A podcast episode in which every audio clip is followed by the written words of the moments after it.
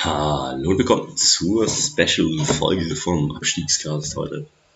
Wir haben ein ganz besonderes Thema heute. Den VfB Stuttgart, der auch gleichzeitig wahrscheinlich erstmal das letzte Mal für diese Saison Thema hier sein wird. Mit dabei haben wir Andreas.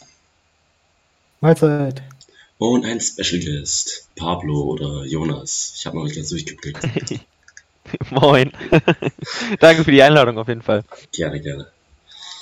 Also ja, wie gesagt, ähm, wir haben heute ein Special, also das war auch bestimmt ein Special, weil wir gesagt haben, naja, Stuttgart ist nicht mehr wirklich im Abstiegskampf, um es mal so zu sagen. Wir haben jetzt elf Spiele und 17 Punkte, also das ist nicht so eine Bilanz von einem Absteiger bisher, deswegen dachten wir, wir machen jetzt ein Special und dann lassen wir den Stuttgart VfB mal für die nächsten Folgen eher raus, weil das halt einfach scheiße ist, wenn wir halt die ganze Zeit einen Verein behandeln, der irgendwie Top 10 ist und, und Abstiegsgast heißt. Deswegen. Näher am, näher am Meistertitel als am Abstieg. Hier habt ihr Ja. es zuerst gehört. Ja, okay. International. Kann man nur beurteilen sehen. Das Video habe ich gestern noch gesehen irgendwo auf Twitter. Ah, Egal. Wir haben fünf Themen Ja. heute. BVB gegen VfB, VfB gegen Union.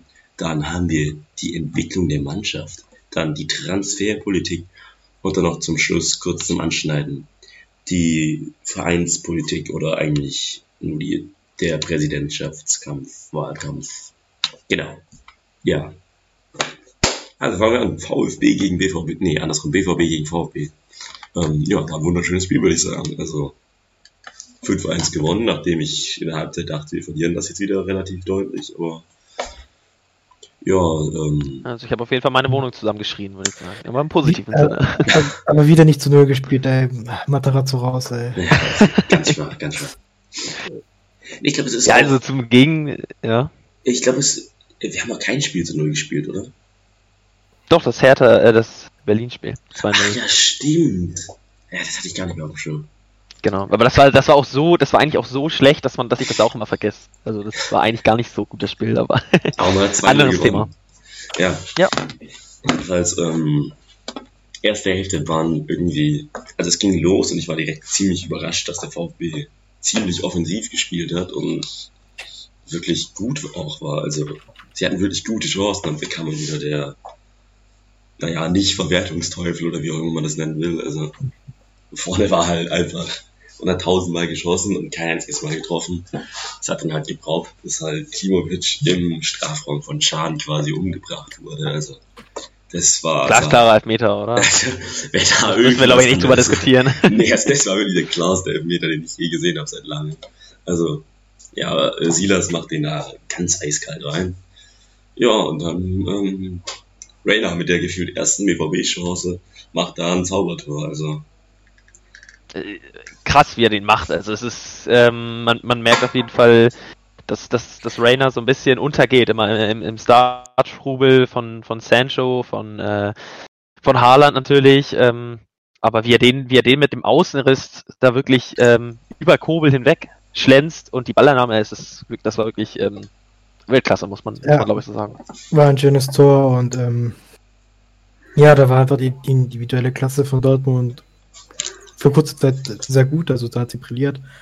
Aber ja, ich fand, dass Dortmund auch in der ersten Halbzeit schon eigentlich schon nicht miteinander klarkam. Das, ähm, das hat man gemerkt. Wir haben sie ge hochgepresst, hoch angelaufen und die wussten einfach nicht, sich zu helfen. Und ähm, ich bin kein Fan von Favre gewesen, also jemals. Ähm, auch der Gladbacher in mir, der hat ihn damals gar nicht gemocht, auch wenn der ähm, da Gladbach auch vom Abstieg ähm, bewahrt hat, aber nein. Als ich gehört habe, dass er zu Dortmund ist, wusste ich, der, der wird nix, der wird nichts reißen. Naja, Also, zweitbesten Punkteschnitt, oder nee, besten Punkteschnitt aller BVB-Trainer, ne? der Deshalb, war ja auch glaub, deutlich besser als Klopp. Ich, Der war deutlich besser als Klopp. ähm, ich dachte, es wäre Tuchel. Nee, äh, Lucien, Lucien Favre hatte, ich glaube, einen Punkteschnitt von 2,08 oder so. Ähm, und hat ja Mhm. Zum Beispiel, es gab diese eine Freak-Saison, wo sie da wirklich irgendwas, irgendwas an die 70, also über 70 Punkte haben und trotzdem halt nicht Meister wurden, weil, weil die Bayern halt noch mehr hatten. Ne? Aber es ist, glaube ich, ein anderes Thema. Ja. Also Favre ist Ja, ja, ich wollte nur sagen, ich, äh, die Dortmunder sollen, ich meine es nicht böse, aber froh sein, dass er jetzt weg ist. Weil ja, hat am Ende, glaube ich, nicht mehr gepasst. Ne? der war halt so ein. Dortmund hat sich halt immer, hat immer gechoked, so, also immer gegen so äh, mittelmäßige Clubs dann verloren. Augsburg, Köln, Union Berlin letztes Jahr. Ja, man muss auch sagen, Ja, das ist war, gegen- glaube ich, auch der echte. Oh, sorry. Ja, alles gut, sagst du, sagst. Man hat, glaube ich,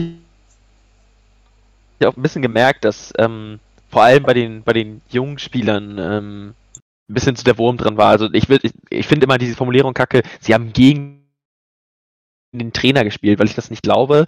Ähm, allerdings ist schon aufgefallen, dass vor allem Jude Bellingham, der am Anfang der Saison sehr gut gespielt hat, der hat enorm viele Fehler gemacht. Alter, das war ja wirklich, also das, das, das tat einem echt leid. Der, der, der Junge tat mir irgendwann echt leid, wie der, der, der hat so viele Pässe einfach in den Gegenspieler reingespielt und dadurch, und da war natürlich gut auch das, auch das Pressing des VfBs ähm, dran schuld, sag ich mal, aber ähm, trotzdem, der hat sehr viele leichte Fehler gemacht, fand ich, und ähm, überraschend schwach gespielt. Äh, Wisst ihr, was mich das erinnert hat?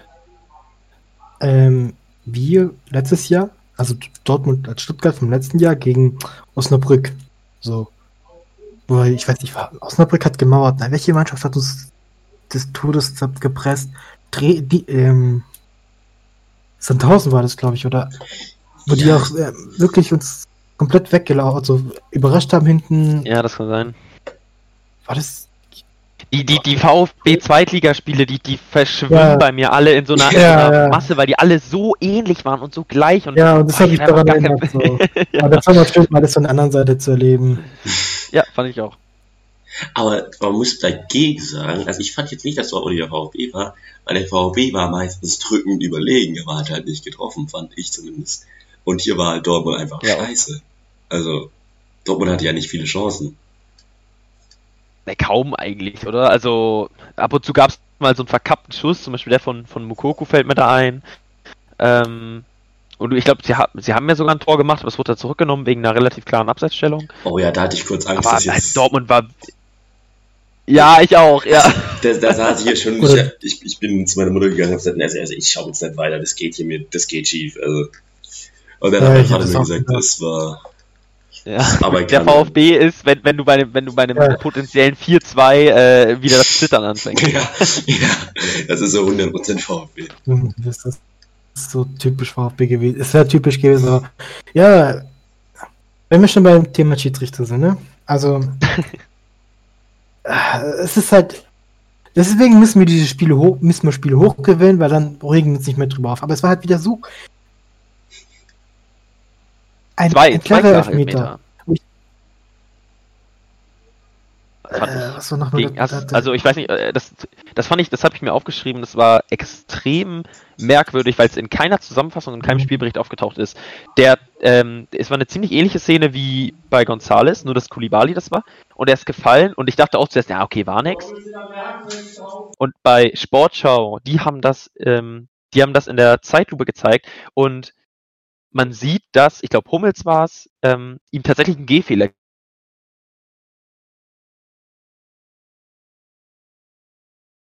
Und bei Elfmeter. Zone auch nicht. Ähm, ja, also dann noch das Genau. von Gonzales, also. Ich, ich habe auch erst gedacht, so, ja, komm, Gonzales, tu nicht so. Lass dich nicht fallen, Mann. Äh, aber in der, Nachspiel in der Wiederholung, und dann dachte ich mir so, ja, Video Assistant Referee, wo bist Ja, ach, zum VAR, ach, ja, wirklich, da- also in dem, in dem Fall würde ich ihm gar nicht die Schuld geben, weil ähm, das war ja ein, äh, also war ja kein Serious Missed Incident, also äh, der Herr, ähm, wer war denn das? Wer hat da gepfiffen? Ich weiß es gerade gar nicht. Der, der hat das, der hat das ja gesehen und er hat ja direkt abgewunken und gesagt, das war nix. Ja, ähm, und dementsprechend ist die Schwelle, Ja. da einzugreifen, halt deutlich höher und weil er hat's ja, er hat's ja schon gesehen. So, das war der Ding hat.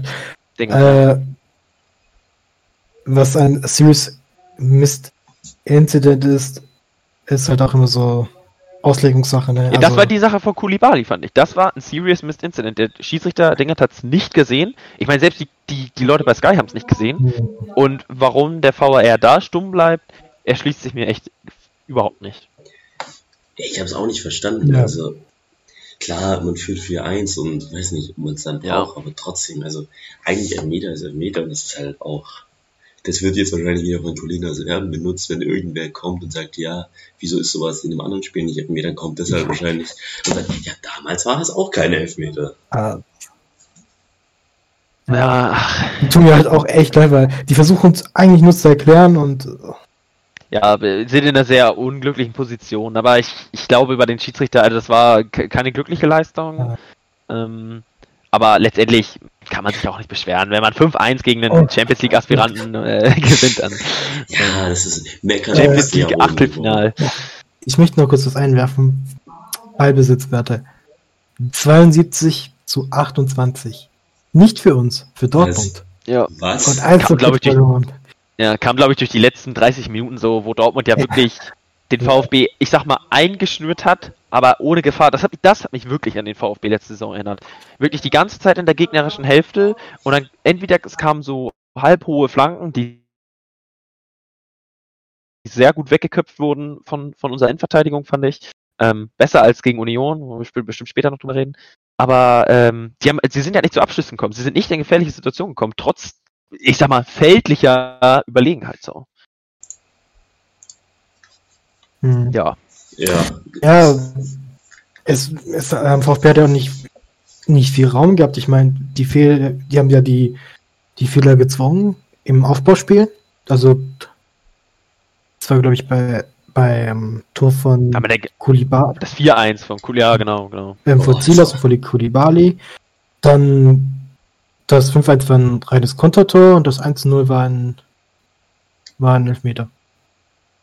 Ja, und das 3-1 war das. Äh, Oh, Philipp, Förster, Philipp Förster Masterclass. Die Frage Oh. ist, wann, aber, wann bekommt Philipp Förster sein Ballon d'Or? Ja, Das ist die jetzt, Frage. aber, aber wie, wie klar, wie einfach das ging. Sosa spielt ihn quer, Förster nimmt ihn an. Ich glaube, der hat sich selber so gewundert, der, was, Ja. was, was passiert Also, hier so? gute, Ball, gute Ballverarbeitung von Förster, weil der Ball kam schon mit ein bisschen Schwung, fand ich. Ja. Also, ich sag mal, einem, so, das klingt jetzt ein bisschen blöd, weil er sehr gut gespielt hat, aber einem, ich sag mal, dem Silas der letzten Saison, dem Silas der letzten Saison, wäre der Ball, glaube ich, versprungen, so. aber war, war gut gemacht, muss man sagen, aber der hatte auch echt enorm viel Platz.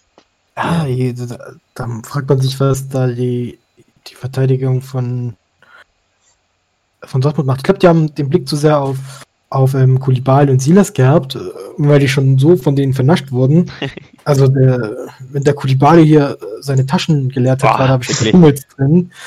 Oh ja, apropos, wenn, wir- wenn wir gerade schon über Taschen und, und, und äh, Vernaschen reden, da müssen wir auch über Waldemar Anton reden. Habt ihr das Ähm. gesehen? In, in, in, der, in den letzten fünf Minuten, wo er Sancho zweimal sowas von entschärft. Wirklich Sancho im 1 gegen 1 gegen Anton und der, der klaut dem zweimal, zweimal hintereinander den Ball so vom Schlappen. Das ist unvorstellbar.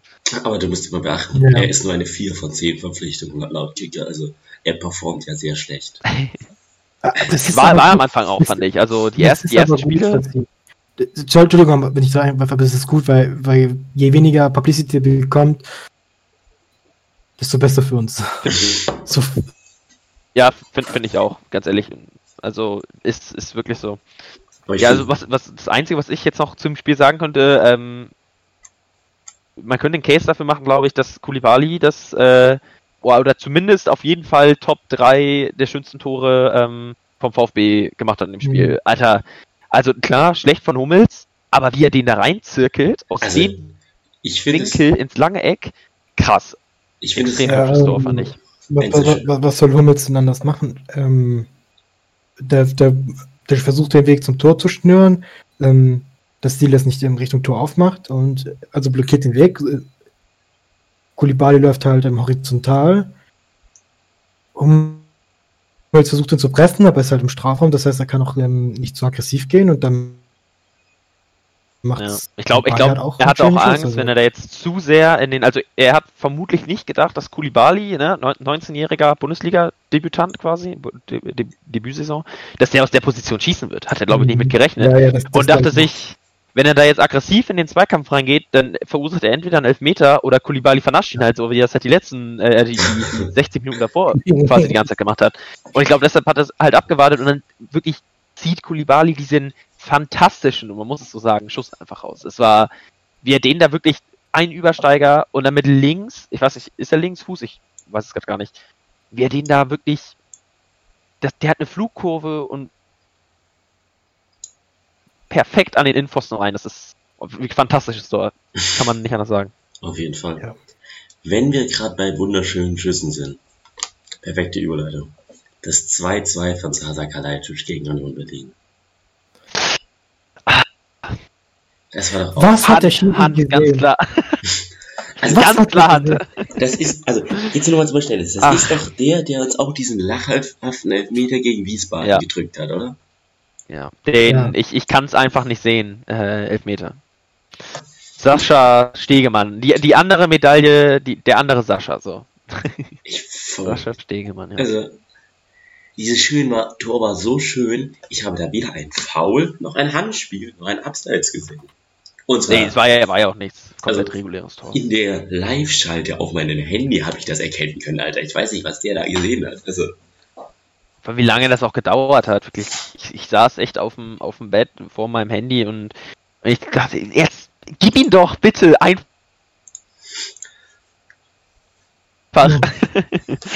ähm, ja, aber schon schwach, also sch- würde fast sagen, schwächste Saisonleistung bis jetzt, oder? Insgesamt. ja. Ah, wobei. Also bi- bis vielleicht auf bis vielleicht auf erste Hälfte Freiburg ja, das wollte ich Ähm, gerade sagen. schon schon die schwächste Saisonleistung, aber ich glaube, es gibt kaum einen ekelhafteren Gegner oder einen ekliger bespiel, zu bespielenden Gegner in der Liga als Union im Moment, weil die machen das schon extrem gut, muss man einfach Aber sagen. Man sieht aber auch, dass der ähm, Mangala fehlt. Also Ja, Mangala und Kalibale waren in der ersten Hälfte nicht dabei. Also Mangala komplett nicht. Wegen Verletzung. Ähm, Kulibale ist ja auch erst auf der Bank gewesen und um geschont zu werden für Wolfsburg.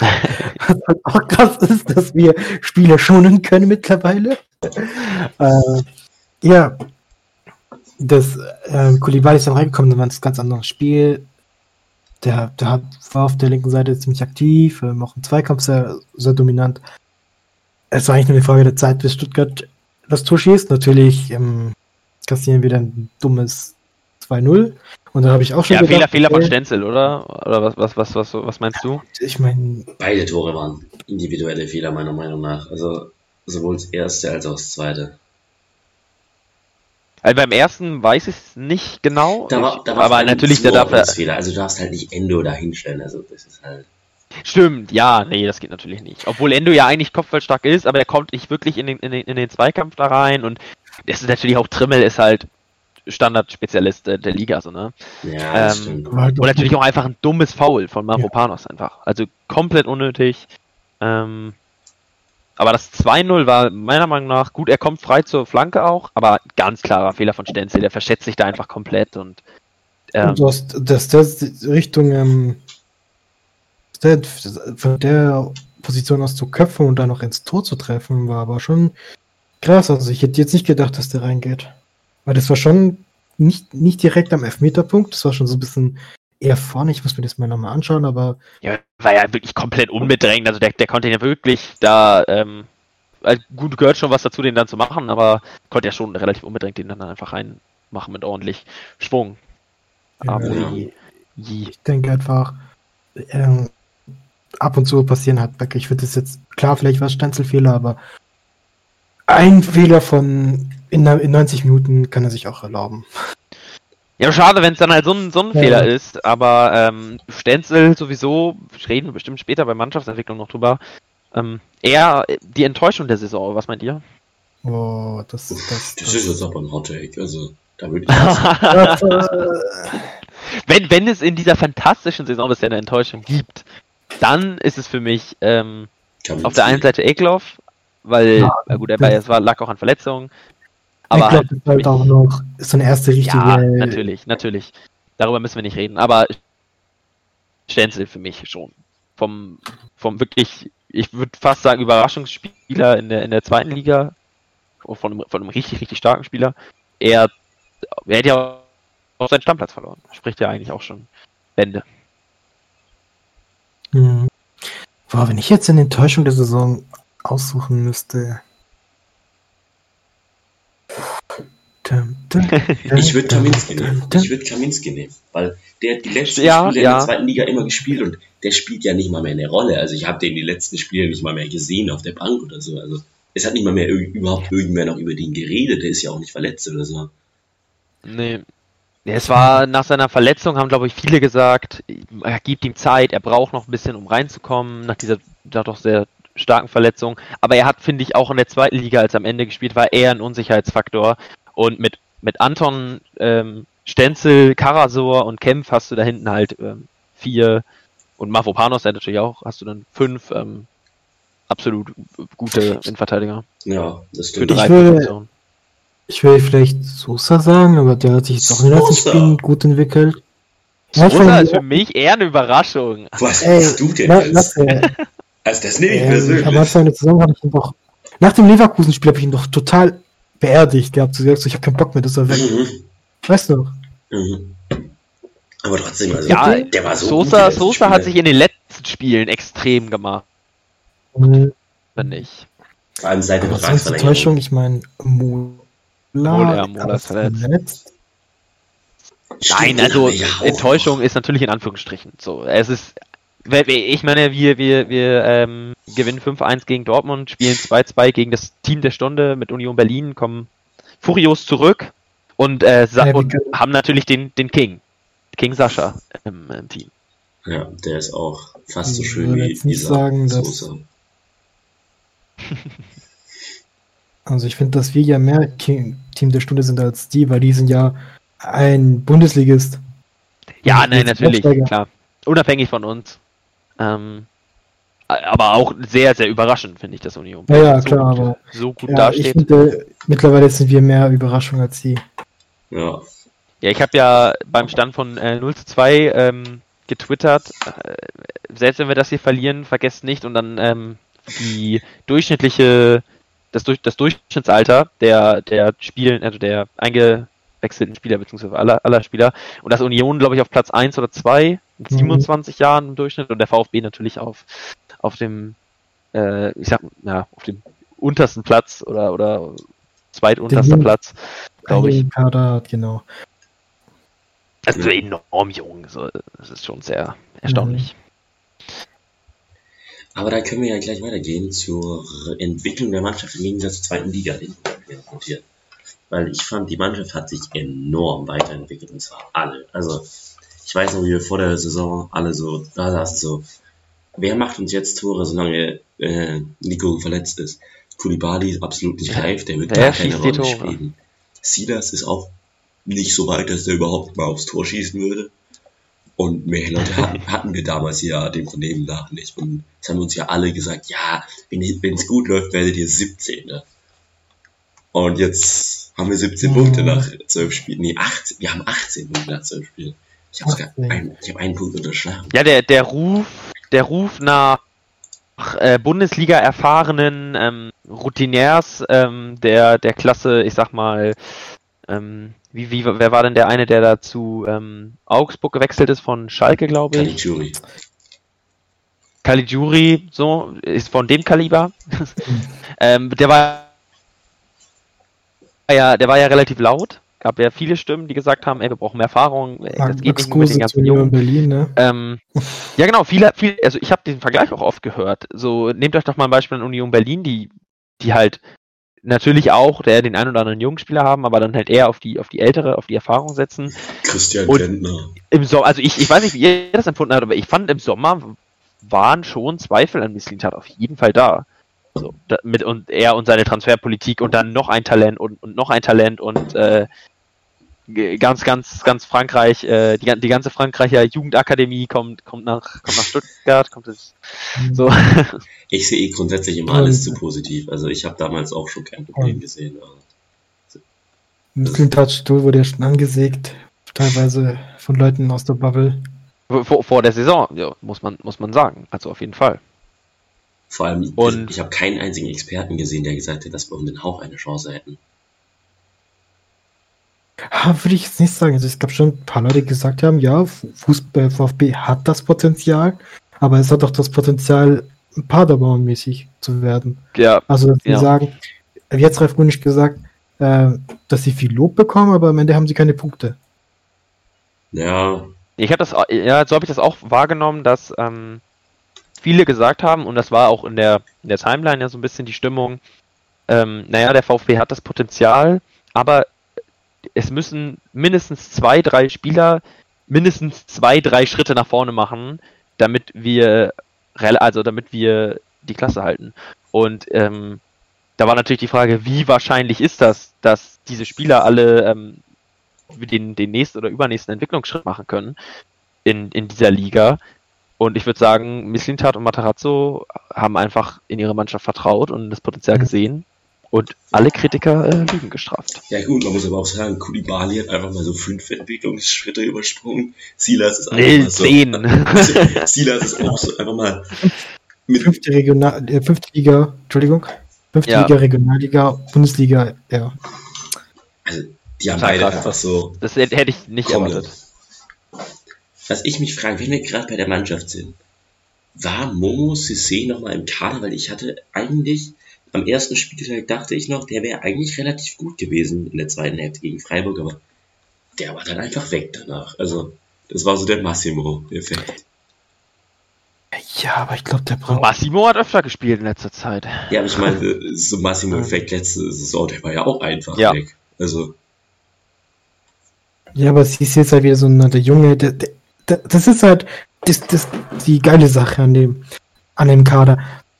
Du hast ähm, für jede Position hast du eigentlich einen talentierten Nachfolger. Das ist seht, der ist 18. So, jetzt schauen wir mal so an. Kulibali rockt die Liga, wird für 100 Millionen verkauft. wir finden keinen, für das Geld nicht keinen passenden Nachfolger. Ja. Wir schmeißen Musisi rein. Ja, ja, gut. Ja, ein, ein Einsatz hat er, hat er bis jetzt. Ja, ähm, oder, keine Ahnung, Mangala, Mangala geht. Wir haben Eckloff, Ahamada. Okay, Eckloff ist ja ja Zehner. Äh, wie heißt deine? Luca, Luca Mack. Mack, genau. Äh, es, es, es ist krass. Vorne, wenn du, wenn Gonzales geht, haben wir ähm, Bagadui. ja, äh, wenn, wenn, wenn Mamajituka geht, haben wir ähm, Darko Chulinov. Ja, und den. Es ist. Ja, äh, es ist jede, jede Position ist auf jeden Fall mit Talenten ges gespickt, äh, definitiv. Ähm, und da würde mich dann mal, mal, mal interessieren, was ist für euch, der, ich sag mal, abgesehen von Kulibali, der glaube ich die offensichtliche Wahl ist, was ist für euch denn so die Überraschung der Saison bis jetzt? Mangala. Ich hatte ja, den absolut Mangala. nicht auf dem Schirm. Und ich finde, man hat jetzt, man hat, hat jetzt im Union Berlin Spiel gesehen, wie fucking wichtig dieser Typ ist. Also. Mit Ende zusammen. Ende und Mangala sind für mich Top 3 der äh, Doppel 6 oder was auch immer die da spielen. Ja. Der Bundesliga. Ja, Im Moment Weil, auf jeden Fall. Die spielen da so verdammt geil, was die da machen. Also, Endo, Endo ist halt der Typ, also nee, ist, ist, ist halt nicht mal so, dass Endo der Typ ist, der alles abläuft und grätscht. Weil beide können beides relativ gut. Also ich habe das Gefühl, dass halt die sich einfach wundervoll ergänzen, aber auch beide das können, was der andere nicht kann. Aber alleine hat es jetzt bei Endo nicht funktioniert. Ja, ihm, ihm, ihm fehlt so ein bisschen der, der, der Partner so an, der, an seiner Seite. Also äh, Philipp Förster konnte das auf jeden Fall nicht ersetzen. So ja. hat man, hat man, finde ich, relativ schnell gemerkt. Ähm, das, das hat uns in der ersten Halbzeit ein bisschen gefehlt. Oft, also da kam dann ja auch die Davi rein, dann wurde es halt, wurde es offensiv auch auch ein bisschen besser. Ja. Aber ähm, ja, Man Mangala fehlt und ich hoffe auf jeden Fall, dass er wieder da ist. Der hat einen riesen Schritt gemacht, auf jeden Fall. Wenn für mich ist es ja. Sascha. Ah, ich, ich sag's einfach, es ist für mich ist es Sascha. Der, der, der Typ kommt nach Stuttgart, holt sich quasi, ich glaube, fast die schlimmste Knieverletzung, die du so haben kannst. Ähm, und kommt dann hier zurück in die Bundesliga, wird als Stürmer Nummer, ähm, also für viele glaube ich, als Stürmer Nummer drei gehandelt, vier, hinter, für manche bestimmt, auch hinter ähm, Al-Gadioui. Und der rockt die Liga. Wie viele Tore, der, wie viele Tore hat er bis jetzt gemacht? Ich glaube vier oder fünf. Fünf, fünf, fünf Tore, ich glaube ich glaub zwei, zwei Assists oder so. Ähm, das ist, das ist unglaublich für, für so einen Spieler. Also das, damit habe ich gar nicht gerechnet. Und jetzt gegen Union hat er, finde ich, gezeigt, was ihn, was ihn ausmacht. Ja, auf jeden Fall. Also. Oh, mir fällt gerade noch ein Pick ein für die Enttäuschung der Saison, Leute. Maxim Avudia. Der ist ja auch komplett weg. Ja, aber der, ist, der hat ja, der, der hat eine dolle Verletzung, ne? Ach, ist der verletzt? Ja, er hat ähm, Achillessehnenriss, ja. Ah, okay, dann nehme ich das Und war der wirklich so geil letzte Saison? Ich Der war meine, letzte Saison auch schon scheiße. äh, er war stets bemüht. nee, nicht mal das hatte ich Gefühl. Ja, ja, das HSV-Spiel, ja. Da war ich auch, da war ich im Stadion leider und ähm, schrecklich. das war, das war. Wir übergehen das. Okay, Also wir es machen einfach ist auch, fand, fand ich hat, da, da hat sich, da hat sich, ja, wir, wir reden nicht drüber, warum, warum in der Vergangenheit schwelgen, wenn man, wenn die Zug, wenn die Gegenwart gerade so geil ist, ne? Aber ich Ähm, wollte noch eine Geschichte erzählen. Ich, wir waren ja gerade bei Endo und ich weiß noch, ich vor dem K als der das erste Mal eingesetzt war im KSC-Spiel, habe ich allen Leuten im Stadion um mich außenrum erklärt, wieso Endo kein guter Sechser sein kann, weil er ja viel zu klein ist. und so. Mhm. Oh Gott. Ich habe so zehn, weil ich, weil da sitzen halt immer ungefähr die gleichen Leute da, wo ich sitze. Und ich habe Ja. denen allen erklärt, nein, das, das kann gar nicht funktionieren, das macht der Trainer ganz falsch. Er sollte dann lieber wieder den anderen aufstellen. Das geht so nicht. Ja, ähm, naja, hat nicht ganz so funktioniert, wie ich dachte. Hat nämlich ziemlich gut funktioniert im Endeffekt. Ja, ja. Endo, ähm, ich sag mal, auf das letzte ganze Jahr gesehen, ist für mich dann doch eher Endo die Überraschung der Saison. Ähm, Es ist, es ist so schwierig, das festzumachen. Ähm, Es sind so viele super. Thema Endo, bre- also, ja, Endo bringt mich dann zu einem anderen Thema irgendwie, ähm, der, der hat 1,5 Millionen Euro gekostet, ein 27-Jähriger. Ja, Die Frage ist, war er vorher schon so gut und hat das und hat dieses Potenzial gezeigt und Mieslied hat, das- hat das erkannt oder wurde er wirklich nur als Ergänzungsspieler geholt, so der sagt, ey, hier, ne, für die, für die Bank halt, flexibel einsetzbar, kann, kann überall spielen. Ähm, oder hat Mieslied hat wirklich das, dieses Potenzial gesehen und geglaubt, dass der mal ein, ich sag mal im Moment, wie es ist, Top 5 Sechser in der Bundesliga ist. Zweikampfstärkster Spieler, glaube ich. Ähm, ich, ich sehe es so, ähm, woher kam er? Zweite belgische Liga. Belgien galt jetzt nicht als das Talentpool, das war ja immer Frankreichs, also unter Frankreich, französische Liga, italienische, spanische Liga, deutsche Ligen natürlich. Ähm, Der ist aber- ja auch kein Talent, der ist 27. Ja, ja, ich meine, so solche Spiele allgemein. Diese Ligen kriegen keine, nicht die Aufmerksamkeit. Ähm, aber Belgien wandelt sich halt in letzter Zeit schon so, so eine Liga, die sich da ähm, zu einem Talentepool entwickelt. Ähm. Überlegt mal, wer jetzt, jetzt zum Beispiel der Heidenheimer, wie hieß der?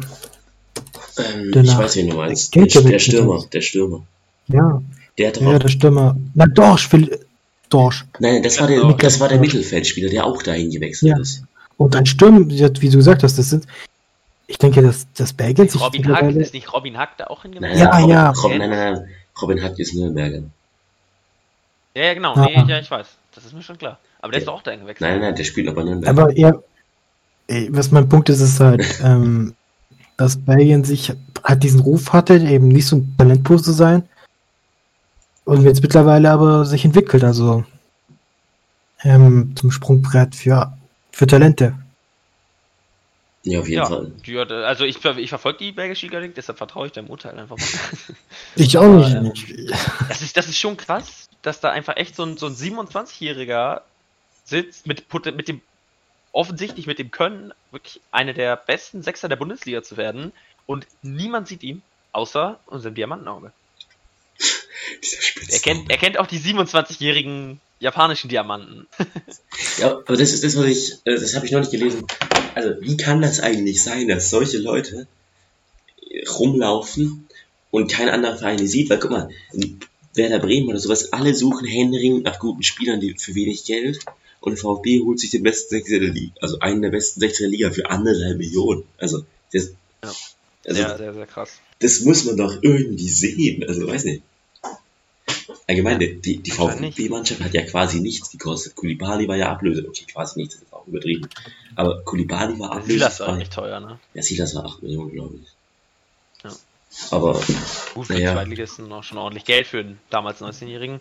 Ähm, was ich noch ansprechen wollte zur Mannschaftsentwicklung, unabhängig von den einzelnen Spielern, ist, ähm, ist die Moral und der Teamgeist. Also gegen, ähm, gegen Dortmund mit einem Nackenschlag fertig geworden, gegen Bayern nach dem 1-1 auch richtig, richtig gut rausgekommen.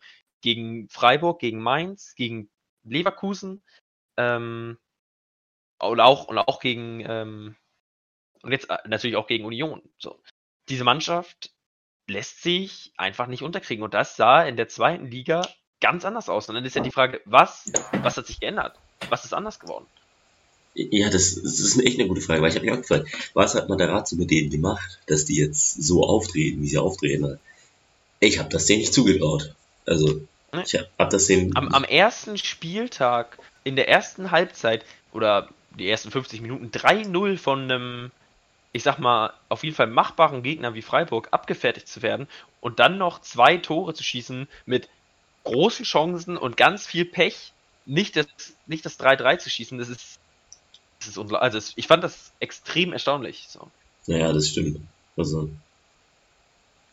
Und, und, dat, und dazu fällt mir dann auch noch ein, ähm, ich habe mir aufgeschrieben, Kobel, der Motivator. Der einzige Vorteil an Geisterspielen, würde ich sagen. Ja, dass man, dass man darauf, äh, dass man halt äh, Kobel hört. Ja, das stimmt. Also, Kämpf wie du Gott. Ja. Legendenspruch. Also, den drucke ich mir irgendwann noch ja. auf Trikot.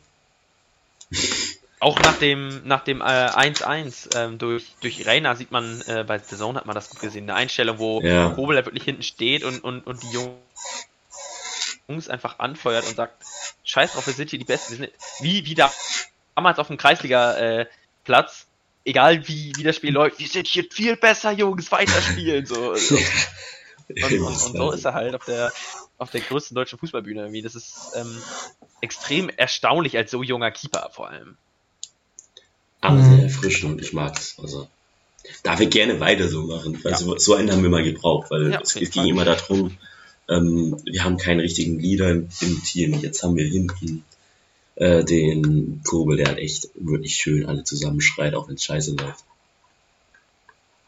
Das mag ich. Ja, gefällt mir sehr gut. Dann, und, äh, und er spielt ja auch gut. Ja, also er spielt wunderbar. Kaum Fehler, würde ich sagen. Also ich fällt, find, fällt euch ein gravierender Fehler diese Saison ein? Keine Ahnung. Ah, ich fand das äh, aus einem Tor gegen Freiburg, da ist er bis, stand er ein bisschen zu weit aus dem Tor. Ach ja, das von ähm, äh, ja, ich, ich weiß glaube ich, was du meinst. Aber, oder, oder auch die Tore gegen Bayern. Ich sag mal, ey, ein, ein neuer hält davon mindestens ein. Ja, aber Alter, aber der ist 22 oder 23. Schon, ja, ja, und man ist ja auch echt einfach schon über einen Torwart äh, froh, bei dem man sich nicht wie früher bei, bei, bei unseren Lieblingstorwerten Ulreich oder bei, bei Tyton irgendwie vor Angst schon in die, in die Hose macht, wenn da man eine Halbfeldflanke irgendwie in, in Strafraum segelt und man weiß, der flutscht halt immer mal durch. Oder natürlich oder bei, den Fliegenfänger Zieler. Ja, oder wenn auf Zieler genau ein Einwurf kommt, ne? Oh Gott. Ja. Wenn, wenn man oh, das ist, wenn man bei Einwürfen. Wir gehen hier wieder weiter, weil das sind jetzt langsam dark. das machen wir nicht. Also, dann, was ich mir noch aufgeschrieben habe, es wird die ganze Zeit von junge Wilde 2.0 geredet. Aber ich finde, es sind nicht die jungen Wilden, wie sie es damals waren. Weil die Jugend ist nicht die Jugend, die aus dem VfB NLZ kommt oder so. Es ist wirklich eine zugekaufte oder zugeholte Jugend. Siehe Kulibali, Silas, Sosa, Nico, Tetto, die ganzen, die sind ja alle von außerhalb. Ja, und da stellt sich mir dann natürlich die Frage, ähm, woran liegt's? Also sind die anderen, sind diese anderen Talente so viel weiter als unsere eigenen? Ich meine, vor zwei Jahren U19 ähm, Pokalsieger und Vizemeister geworden. Ähm, Riesentalente ähm, wie Dajaku, äh, ich weiß nicht, Ekloff war auch in der, ich glaube auch in der Mannschaft, ja, ja. kann man schon, ähm, Mack, äh, Aidonis und gut, Dajaku hat, glaube ich, den größten Fehler seiner Karriere gemacht und ist damals ist halt zu Bayern 3 gegangen. Ja. Aber was ist mit den anderen Spielern? Verletzungspech, bestimmt. Aber anscheinend sind die anderen Spieler ja wohl echt ein deutliches Stück weiter. Ja, du, du kannst nicht erwarten, dass elf Spieler von dieser, von diesem Jahrgang direkt ähm, auch sofort im Profibereich funktionieren. Nein, nein. Das ist eher Ausnahme als Regel. Und wir können froh sein, wenn wir es schaffen, eins, zwei pro Jahr äh, in die Mannschaft zu integrieren, weil das es ist halt schon ein einfach ein größeres Niveau, unterschiedliches Niveau und ähm, für die meisten wird es halt so sein, dass sie, wie hat es der Meisel mal schön formuliert, dass sie sich mit, mit, mit Kicken der Studien finanzieren, aber für mehr reicht's nicht und das ist, also der Krötzinger zum Beispiel, der ist, der galt auch als Riesentalent und wo spielt er jetzt? Schweinfurt. Ja. Hättet ihr das gewusst? Ich, ich hätte gewusst, wo Oh, er ist jetzt ja. tatsächlich. Ja. Und allein, dass wir halt zwei haben, die sich da entwickelt haben, Mack und die, die Davi, Eckloff, die mit überhaupt oder Idonis ähm, überhaupt es schaffen, im Profikader mit, äh, mitzuwirken, ist schon eine große Leistung. Und wer weiß, wo, Ja. wo die in zwei, drei Jahren stehen. Also, Und ja, ja, definitiv. Und wenn man auch dabei bedenkt, ähm, ich finde, Marc hat halt eine extrem undankbare Position. Ja. So, er, er spielt also als, als defensiver Zentraler, da brauchst du eben auch einfach Leute, die eine gewisse Abgeklärtheit haben und die hast du als, als 20-jähriger, ähm, beziehungsweise gerade 20-jähriger, glaube ich, hast du die halt einfach noch nicht. So, das ist ähm, eine Position, bei der du dann, sag ich mal, und bei der wir ja auch gute Kräfte haben. So in der Innenverteidigung, Ja. was ja nicht mal seine Stammposition ist, haben wir, wie schon besprochen, haben wir fünf absolute, absolut Bundesliga-taugliche Innenverteidiger. Und auf der 6 haben wir Endo und Mangala, worüber wir jetzt auch schon geredet haben. Da ist halt kein Durchkommen. Und bei Eckloff auf der 10, naja, da gibt's halt, da gibt's halt im Moment Klimovic, so, äh, gut, Castro und die Davi, die ja sowieso diese 8, 8er, 10er ähm, Position einnehmen. Und ich sag mal, auf Position 3 ist da halt im Moment leider, oder was ist leider, ist halt Klimovic. Und da ist es halt für Eckloff natürlich auch schwer. Der ja im Sommer eigentlich relativ nah am Kader oder auch an der Startelf sogar war. Für viele ein Startelf-Kandidat war und dann natürlich die, das Verletzungspech mit reingespielt hat.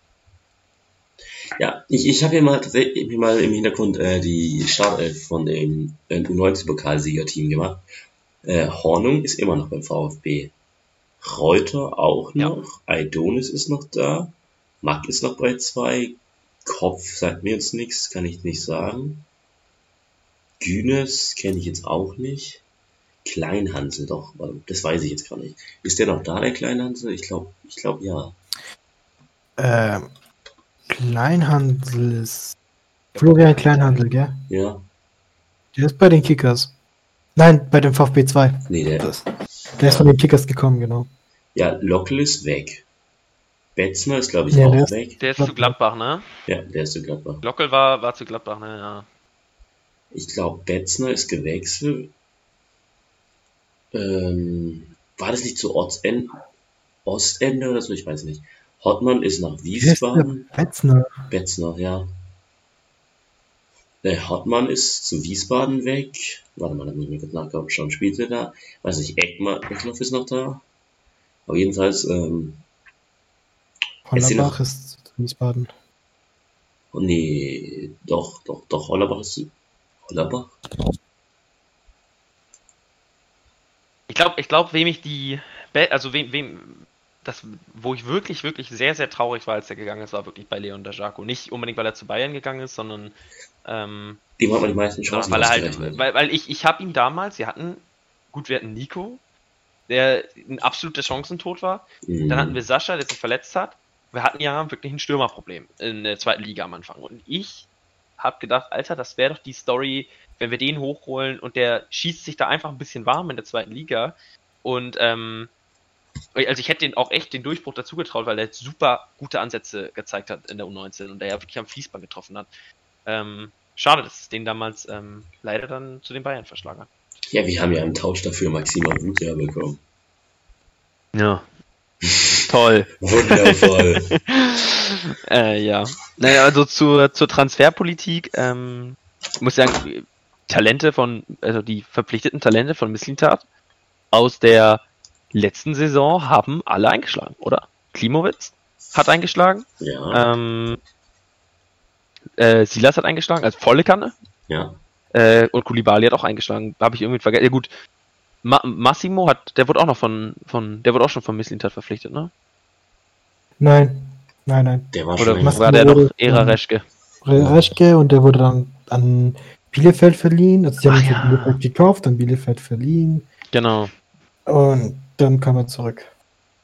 Ja, aber also, ich sag mal, das führt uns dann natürlich auch zum nächsten Punkt. Mieslintat Verlängerung ist natürlich, ich glaube, darüber muss man nicht reden. Das war, äh, das war hinsichtlich seiner Leistung auf jeden Fall völlig gerechtfertigt und Ja, also, dem kann man gerne ein bisschen was vom Bartstuber Gehalt geben. So. also ich finde, es ist echt krass, also wie gut er eingeschlagen hat. Ich hätte gedacht, es wird zum Reschke 2.0. Da echt? Ah, nee, da, Ja, das, dachte ich nicht, aber ich hatte, ich hatte echt ein bisschen Angst, als er dann angefangen hat, wirklich diese Ja. ganzen jungen, jungen Leute zu verpflichten, dass ich dachte, oh, damit kannst du halt richtig doll auf die Schnauze fallen. Aber natürlich hatte man so ein bisschen den Funken Hoffnung, weil man ja gesehen hat, was der in Dortmund gemacht hat, wen er da in Dortmund geholt hat. Ähm, ey, vielleicht, vielleicht holt er ja, vielleicht ist ja einer dieser Transfers ähm, so ein, so ein, so ein Dembele oder, oder ein, oder Kaliber Aubameyang oder Sancho oder so. Boah, dann werden Ähm. wir reich. weil, genau, weil ich sag mal, Silas und Kulibali haben auf jeden Fall das Potenzial dazu. Klar, sie sind, Sancho ist jetzt mit, ich glaube, 20 oder 19 schon Weltklasse-Spieler.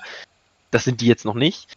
Aber wenn Silas so weiter trifft, dann sehe ich die nächste Saison halt für 50, 60 Millionen nach England wechseln. Und das meine ich wirklich ernst. Ja, Was ich aber komisch fand, Entschuldigung, ähm, was ich immer komisch fand, war, dass, dass ihm, ihm vorgeworfen wurde, ja, er will Dortmund 2.0 machen, also wo ich mir denke, er, er macht im Prinzip, er arbeitet im Prinzip so, wie er davor gearbeitet hat. Ich meine, wo ist da der Diss? ja, Ja. Ja, echt, also. Lasse, was wolltest du sagen? Also wenn da, wenn da zwei, wenn da zwei Meistertitel rausspringen, sage ich, nehme ich. ja, ja. Dann nehme ich auch das die Image Dortmund 2.0. Also das ist echt wundervoll. Also Ja. mir fällt jetzt zur Transferpolitik noch. nichts mehr ein. Ich habe alles gesagt, was ich sagen wollte. Ja, also ich glaube, man kann das abschließen mit, dass wir unseren Talenten, glaube ich, einfach noch ein bisschen Zeit geben müssen, wenn man bedenkt, Ekl- Ekloff ist halt erst 18, so. Ähm, ich glaube, der, ja, der ist erst 18, der ist dieses Jahr 18 geworden. Lol. Marc ist schon 20, aber man, die beiden haben echt auch noch viel Zeit. Es sind für mich jetzt so die, ich sag mal, in Anführungsstrichen vielversprechendsten Talente. Ähm, ja. Und äh, zu Wintertransfers, glaube ich, muss man noch nichts sagen, oder? Also ich kann mir vorstellen, dass Misslintat vielleicht ein, irgendwie ein ablösefreies oder 1,5 Millionen teures Talent irgendwo wieder herzaubert, so, weil die Masse macht, ne? Aber sonst, wenn, wenn wir keine Abgänge haben, brauche ich jetzt keinen Spieler irgendwie. Ja. Ja, das stimmt. Oder seht ihr das anders? Nee, also ich sehe jetzt auch nirgendwo wirklich Bedarf. Also Vielleicht vielleicht wieder Rechtsverteidiger, aber wir spielen ja nicht mehr mit Rechtsverteidiger, sondern mit diesem Wingback und da haben wir dann eigentlich wieder genug. Ja, mit als Silas und als, als Backup dann höchstens noch äh, Massimo, ne? Ja, Oh, das ist Koulibaly kann natürlich das auch, Nico dünne- Fernandes. Ja, klar. Also wir hoffen einfach auch, dass Silas war bis jetzt ja nicht sehr verletzungsanfällig. Also ne, hier dreimal auf Holz klopfen. Wir hoffen einfach, dass er fit bleibt und und dann, dann wird das. Das Glück. Ja, ich würde sagen, dann haben wir noch unser letztes Thema, wo Andreas jetzt ein paar Takte zu sagen darf. Ähm, die Vereinspolitik mit dem Präsidentschaftswahlkampf. Langes Wort. Da geht's ja gerade ein bisschen hoch her auf Twitter. Dietrich raus, sage ich dazu. Ah, ja, du bist Also, zwei Jahre zu spät. mal. Okay. Also kurz mal zusammenzufassen für alle, die sich da jetzt nicht auskennen. Ähm, Klaus Vogt ist seit ungefähr einem Jahr Präsident bei uns und ähm, er wurde ja als Dietrich-Nachfolger gewählt, weil Dietrich, also Wolfgang Dietrich, der damalige Präsident, zurückgetreten ist. Und ähm, Vogt wurde ursprünglich nur ähm, auf ein Jahr gewählt, um die Dietriche, Dietrichsche Amtszeit zu beenden. Ähm, dieses Jahr stellt er sich, sollte er sich aufstellen lassen, um, beziehungsweise suchen wir einen Präsidenten für die nächsten vier Jahre statt für das nächste Jahr. Und ähm, es ist das verständlich, dass es Klaus Vogt wird. Also wird, dass er sich aufstellen wird. Ähm, zumindest dachten wir das, weil jetzt gab es einen schönen Artikel der möchte gern Zeitung Bild, der ganz schön gegen Vogt geschossen hat. Ähm, Tatsachen verdreht hat, wegen, wegen dieser Datenaffäre, wo, wo Vogt halt nichts kann, weil er kam erst danach. Und deswegen jetzt werfen ihn praktisch vor, dass er das aufklären will. Und dass es sich im Verein das Widerstand gegen ihn ähm, bildet. Und Also ganz, Ähm, ganz man kurz, wir können uns, glaube ich, darüber einigen, dass der Bildartikel ja, unabhängig von der Meinung, die er transportiert, qualitativ völliger, also komplett unterirdisch war. Also das war Ja. extrem schlecht recherchiert und man hat gemerkt, dass, ich weiß gar nicht, ich weiß, also der Autor oder die Autorin wirklich keinerlei Ahnung von der Materie hat und Sachen wirklich so Hanebüchen aus dem Zusammenhang gerissen hat und da irgendwelche irgendwelche Vorwürfe konstruiert hat, die wirklich so unglaublich schlecht waren. Ich glaube, darüber müssen wir uns echt nicht unterhalten. Ja, ja genau. Ähm, aber das Problem ist so, ähm, jetzt Dani Galben, also der vom, von Weiblinger Zeitungsverlag, schon gesagt, wer allerdings glaubt, die Informationen, die den amtierenden Präsidenten in ein schlechtes Licht drücken sollen, seien zufällig beim Boulevard gelandet, der glaubt vermutlich auch noch an den Weihnachtsmann und Osterhase. Also nee. es kann sein, dass sie vom Verein interner zugesteckt bekommen hat und dass da jemand versucht, Herrn Vogt in schlechtes Licht zu rücken. Und ähm, jetzt gibt es natürlich die Angst, dass der Vereinsbeirat, die, der die ähm, Präsidenten nominiert, eben sagt, nö, wir stellen Vogt nicht auf. Und das ist so die Angst, die viele VfB-Fans haben, weil der ist ein sehr beliebter Präsident. Ich bin auch ein Fan von ihm. Ich habe ihn auch damals gewählt. Plus jetzt kam natürlich ein, ein Dietrich 2.0 hat sich jetzt ähm, hat seine Bewerbung für einen Präsident abgegeben, ähm, ein Namen, Typ namens C mit Nachnamen, mit Vornamen weiß ich nicht. Das nee, sicher durch sein, sein Pro-RB-Statement, der wirklich schon ja, komplett disqualifiziert Boah, das war so widerlich. Ähm, ja. Und jetzt ist so die Frage, so, was passiert, wenn wird der Vereinsbeirat, wird der Vereinsbeirat A Vogt aufstellen und B, was werden wir für eine Schmutzkampagne gegen Vogt erleben? Und es ist halt wieder so eine Sache, wo ich mir denke, chillt doch einfach mal. Genießt doch mal. Ich meine, selbst wenn du Probleme mit Vogt hast, hey, ja, also ich, gut. ich glaube, die, Leute, die ja nicht. Ich, ich glaube, das Problem ist, dass das Vogt mit seiner Art sehr vielen Leuten im Verein auf die auf den Schlips tritt. Er ist fannah, er also er will veraltete, verkrustete Strukturen aufbrechen und er will halt diesen ähm, diesen Skandal, also diesen Datenskandal lückenlos aufklären. Natürlich, ja. weil er damals ja auch noch nicht mit verwickelt war. Genau. Kann man natürlich dann auch verstehen, dass er da ein Interesse dran hat. Ähm. Und die jetzt äh, handelnden Personen, agierenden Personen, haben da vermutlich äh, eher weniger Interesse dran und, und wollen, wollen halt den, den Status quo erhalten zur eigenen Machtsicherung. Würde ich jetzt einfach sagen. Ich, ich sehe es halt so, äh, ich denke ich es halt so, die haben damals den Vogt und den ähm, Riedmüller aufgestellt, damit diese den Grüßonkel spielen. Deswegen haben sie diesen, dieses Profil gesucht, dieses fannahe, ähm, bodenständige, ähm, Grinsebacke zu nehmen, äh, zu, als Präsident zu, zu nominieren. Deswegen, deswegen glaube ich, haben sie auch nicht den Buchwald genommen, weil sie wussten, dass der Buchwald ebenfalls wahrscheinlich sehr ähm, aufräumen will, weil der Nach, der, oh, der de facto Nachfolger von Wolfgang Dietrich ist nicht Klaus Vogt. Der de facto Nachfolger von Dietrich ist Hitzelsberger.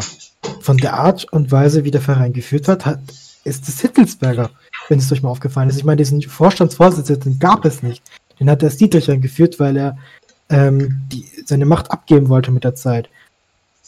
Und ja. Ja, aber, aber die hatte Dietrich, äh, aber Dietrich, also ja, damals bin nicht so heftig drin, aber Dietrich ist doch der Präsident des Vereins. Ja. Wie hoch war denn sein Einfluss auf die Geschäfte der AG? Operativ, also ich sag mal rein faktisch, nee, äh, nee rein, rein in der, in, so wie es eigentlich sein sollte, hat er doch keinen Einfluss auf die AG. Also außer, ich glaube, der, der dann ja irgendwie, der sitzt dann da mit dem Vorstand oder so.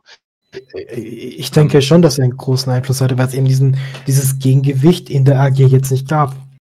Das ist eine Vorstands Vorstände, die aber sehr, ähm, ähm, die aber ähm, von Dietrich, ähm, die Dietrich praktisch ähm, nominiert haben zum Präsidenten, äh, die auch sehr gut mit Dietrich ausgekommen sind und das hat die, das war, deswegen hat er so viel Einfluss gehabt auf deren wir haben auf deren Geschäfte und Klaus Vogt wurde halt jetzt genommen, so ja, für die, EV, das ist jetzt der Chef der EV, Hitzelsberger ist jetzt der Chef der AG und ähm, Vogt soll dastehen und da zuwinken und sagen, ja, scheiß 50 plus 1, ähm, ja, äh, bla bla bla. Und ähm, alles toll hier im Frauenfußball, also soll jetzt nicht ähm, disrespektierlich klingen, aber so wirkt es. Und ähm, Vogt ist, glaube ich, jetzt jemand, der auf den Tisch schaut und sagt so, nö, ich will das jetzt aufklären. Ich will wissen, was für eine Scheiße er gebaut hat. Ja. Und das kommt auch Vogt, glaube ich, auch entgegen. Ich, ich, kann es verstehen, dass Vogt das auch machen will. Aus seiner rein machtpolitischen Sichtweise ist ähm, Vogts Präsidentschaft eher unspektakulär gelaufen. Äh, Ich meine, er hatte nur ein Jahr, was soll er machen in einem Jahr? Und er braucht jetzt halt ein Thema, mit dem er sich profilieren kann. Und dieses da dieser Datenskandal, das, das, ey, das ist, als hätte, hätte, hätte ich ihm eine Lasagne hingestellt und gesagt, aufs Haus, gönn dir. Ja. So. Aber also ich, ich finde, ähm, und jetzt wird es halt versucht so zu drehen, als, als ob er da irgendwie mit drin verwickelt ist. Und ich glaube, dass man sich, dass, dass die agierenden Personen sich mit Vogt einfach ein wenig verkalkuliert haben. Er wirkte damals bei seiner Präsidentschaftswahl auf mich auch ein bisschen wie halt der, ja, wie du meintest, wie der, wie der Schaupudel halt einfach so, ja, der, der, der macht halt ein paar Statements, der, der trifft sich mit ein paar Fans, ist ein bisschen Fannähe und versucht so ein bisschen das Verhältnis von Vereinen und Fans wiederherzustellen. Aber äh, was er jetzt dann, dann äh, doch eben anstößt, ist dann vermutlich, ähm, passt dann vermutlich äh, vielen nicht. So, ich bin aber auch nicht so extrem in der ganzen Vereinspolitik drin, um ehrlich zu sein. Ähm, ich hoffe, dass Klaus so einfach wiedergewählt wird, weil ich finde, er ist ein, Mhm. äh, ein richtig, also was, von dem, was ich auch mitbekommen habe, von auch von dir, ähm, du hattest ja, glaube ich, auch schon persönlich mit ihm zu tun, wenn ich mich recht erinnere, oder? Ja, wir haben das ein oder andere Mal geredet.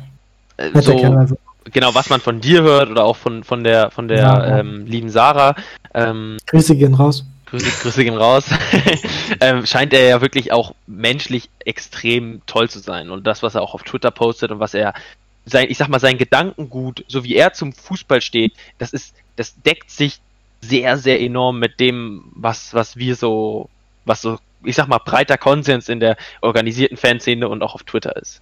Und deshalb bin ich, ich bin pro Vogt, aber ich glaube, das wissen alle und, ähm, und äh, fuck RB, so sag ich mal, ne?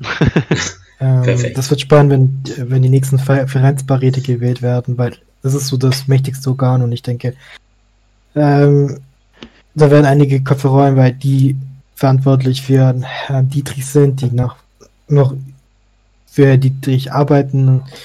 Der ähm, Wolfgang, Wolf Dietrich Erhard zum Beispiel, das, der jetzt so klein mit Hut ist, aber von Dietrich auch nicht mehr, mehr erwähnt, so, obwohl jeder Fan weiß, dass er dahinter steckt, dass es seine Idee war mit Dietrich und überhaupt das mit dem Datenskandal auch wahrscheinlich auch mit ihm abgesprochen ist. Dann noch der, ähm, wo Dietrich vertreten hat, wie hieß der? Jetzt kam Bernhard, Bernd Geiser? Nein, das ist jemand anderes. So Gott, ich ich nicht bin so aus. schlecht mit Namen. Aber ihr wisst ja mit Ich gell? Wir, wir, wir wissen, wir wissen voller Ja. Kanne, was du meinst, glaube ich. Ja, Ja, ja, ja.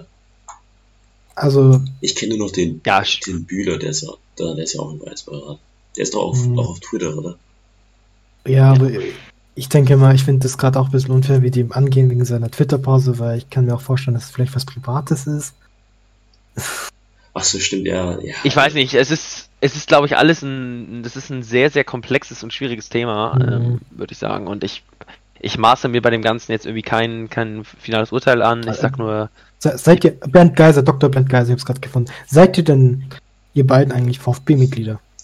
ich bin VfB-Mitglied, aber ich durfte leider noch nicht wählen bei Vogt. Ich durfte auch äh, Wolfgang Dietrich noch nicht abwählen, weil ich erstens dann nicht in, äh, in Stuttgart anwesend war und äh, zweitens war muss man ja glaube ich, ich glaube ein Jahr mindestens Mitglied gewesen sein, um bei waren, äh, Mitglieder äh, also hier wie heißt das Mitgliederversammlung anwesend zu sein und das war ich dann noch nicht. Ich bin seit jetzt muss ich gucken. Äh, ich glaube April 2019, glaube ich. Äh, nee, ich bin tatsächlich kein zwei Jahre. VfB-Mitglied. Vielleicht? Sorry, das hat man nicht verstanden lassen. Na, ich sagte, ich bin, ich sagte, ich bin tatsächlich kein VfB-Mitglied. Weil das ist, ähm, ja, genau. ja, ist halt immer so, ich bin halt, äh, VfB ist halt so von meinem Vater aus und meine Eltern sind halt getrennt und irgendwie ist das halt so, naja, immer wenn ich es angesprochen habe, hab, war meine Mutter halt dagegen, weil es halt von meinem Vater kommt und deswegen hat es sich halt irgendwie nie ergeben Ja, bei mir ist auch erst, seit ich halt selber Geld verdiene. Ja, also ich denke, so in zwei, drei Jahren, bin- wenn ich ausgezogen bin, dann werde ich auch sicher Ja. Mitglied. Ähm, bei mir war es mit dem Abstieg, ich wollte ein Zeichen setzen. Nicht schlecht. ja, gut. Ich würde sagen, wir sind heute am Ende angekommen. Das war jetzt ziemlich genau eine Stunde. Ich fand, es hat mega Spaß gemacht. Das letzte Mal hier in dem Podcast über Dwarf zu reden. Ähm, danke, dass ihr beide hier wart. Ähm, Ja, war cool. gerne. Und dann, man hört, sieht sich nächste Woche. Nee, Sonntag schon alles ja. Donnerstag. Ja. Also, bis dann. Tschüss. Bis dann. Ciao.